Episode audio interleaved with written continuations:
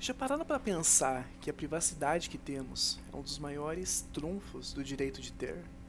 Francamente, eu não sei nem por onde começar a falar desse filme, mas vamos lá. Vamos partir do princípio. Bom, Modern é um filme lançado em 2017, dirigido por Darren Aronofsky, que nos traz a história de um casal, o qual pensava que iria ter um final de semana tranquilo em sua casa, mas que mal imaginavam que pessoas aleatórias começariam a chegar em sua casa e situações inusitadas começariam a surgir, causando grande desconforto, desespero e até mesmo angústia no telespectador, mas principalmente na esposa do casal, a Verônica. Quando eu comecei a ver o filme, achei que seria apenas uma história de suspense com um leve toque de drama, nada que puxasse para algo religioso ou algo mais viajado, sabe? Entretanto, minhas perspectivas foram destruídas totalmente conforme o filme foi progredindo onde chegou um ponto que eu não estava entendendo mais nada. eu vivia tentando achar alguma coisa para entender ou para interpretar, né, o que eu estava vendo, porque estava muito estranho. O filme ele toma um rumo que começa a socar alegorias e simbolismos que remetem à Bíblia sem que você sequer se dê conta, trabalhando a história da humanidade de maneira extremamente metafórica. Fica até estranho de se entender e causa uma puta sensação de what the fuck no telespectador. Obviamente que para falar de um filme desse, que a princípio parece não ter pé nem cabeça, eu vou ter que falar de spoilers.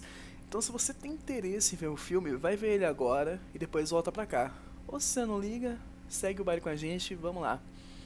Bom, pelo que eu entendi da história e pelo que eu interpretei com base no que eu vi lá, a história do filme é nada mais nada menos que uma adaptação da Bíblia em uma escala micro, não chega a ser algo global, né? Algo universal, assim podemos dizer. Onde Deus é o marido de Verônica, que está com um grande bloqueio criativo, mas que conforme vai presenciando e realizando interações sociais, ele acaba destravando sua mente e começa a ser adorado por todos, devido aos seus poemas, que são baseados na interação que ele tem com as pessoas e principalmente nos sentimentos, como o luto, a raiva e até mesmo a alegria. A esposa é uma representação da mãe de Cristo, onde mais próximo do fim do filme, a gente vê uma cena tanto quanto chocante que causa extrema agonia em quem assiste. Uma cena que simboliza a crucificação de Cristo, a morte do Filho de Deus. Mas no filme não chega a ser uma crucificação assim, é algo mais condizente com aquilo que é apresentado dentro do contexto da casa onde tudo se passa. Mas não falando que não é que é uma cena fraca, muito pelo contrário, é uma cena pesada que se fica angustiante em ver e vai acontecendo de uma maneira tão rápida que quando acontece você fica tipo, falei que ia acontecer? Ah lá, viu só? Pelo filme se passar totalmente dentro da, da casa, a casa em si tem um significado muito grande em torno do que ela significa, né? Que é basicamente o planeta Terra, que é, entre aspas, a criação de Deus, né? A criação que o personagem do Javier Bardem teve junto à sua esposa, né? Que posteriormente, durante o filme, acaba ficando grávida, engravida e dá luz ao primogênito de Deus. Francamente, eu achei um tanto quanto interessante a visão que o diretor deu ao personagem do Javier Bardem, onde ele é um deus que esquece totalmente da sua família e começa a viver apenas para os seus fãs, seus adoradores, os quais posteriormente acabam matando seu filho e vivem destruindo sua própria casa, sua criação. E essa presença de Deus se molda com base nos interesses e no modo que o personagem do Barden toma ao longo da obra. Toda essa atenção que o Deus do filme recebe acaba promovendo um grande jogo de interesse por parte de seus adoradores, onde cada coisa que Javier faz se torna algo divino para seus seguidores. Criando assim uma. até um jogo de cegueira, né? Se é assim que eu posso dizer. Porque a personagem, a Verônica, ela não, não entende nada que está acontecendo na casa, o porquê do Javier está fazendo aquilo. Aí ela começa a procurar, a pedir ajuda e ninguém responde. O pessoal só tem olhos para o Javier ou para aquilo que ele fornece, né? Aquilo que ele dá aos seus seguidores e adoradores.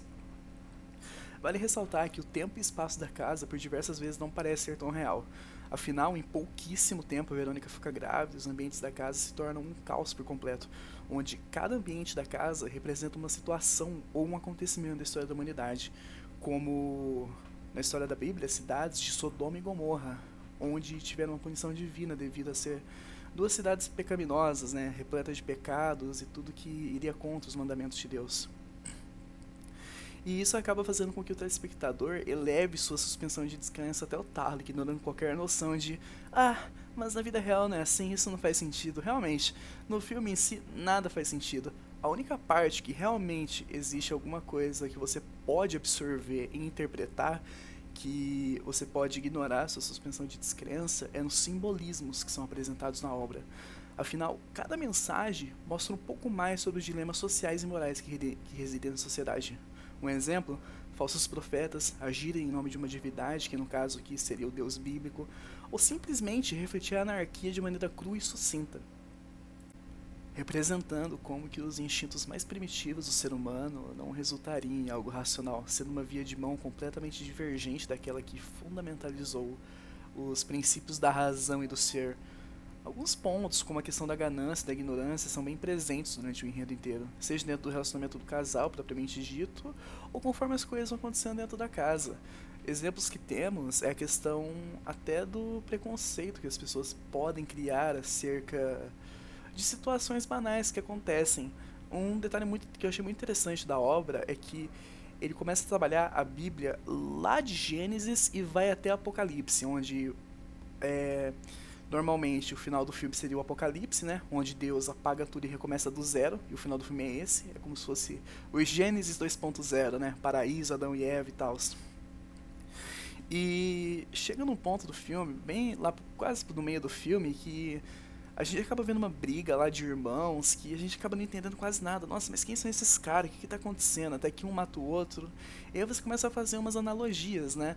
Eu só fui entender mesmo que era uma adaptação, não adaptação, mas uma verossemelhança da Bíblia quando ocorre a morte do Filho de Cristo. E isso ficou de maneira impactante demais. Acho que até uma escolha errada, porque a maneira que fizeram isso é a morte do recém-nascido. Que, que o Javier, o personagem do Javier, o Deus, ele acaba dando seu filho às pessoas para adorarem ele, para ver ele, e acabam matando ele. No fim, o que acontece é que a Verônica surta ela fala que vocês estão destruindo minha casa, onde isso é um absurdo.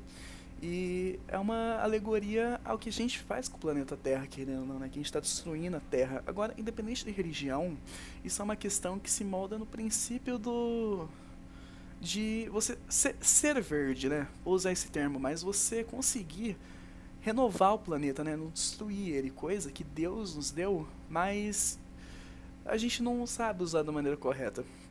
Falo isso não colocando em mérito religioso, mas falando aqui de um ponto do filme, né? Que é a mensagem que ele nos passa.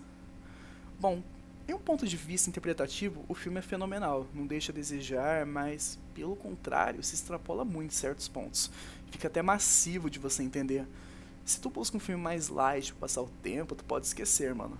Pega um Scooby-Doo Ilha do Espanto pra ver que vai suprir melhor esse seu tempo vago.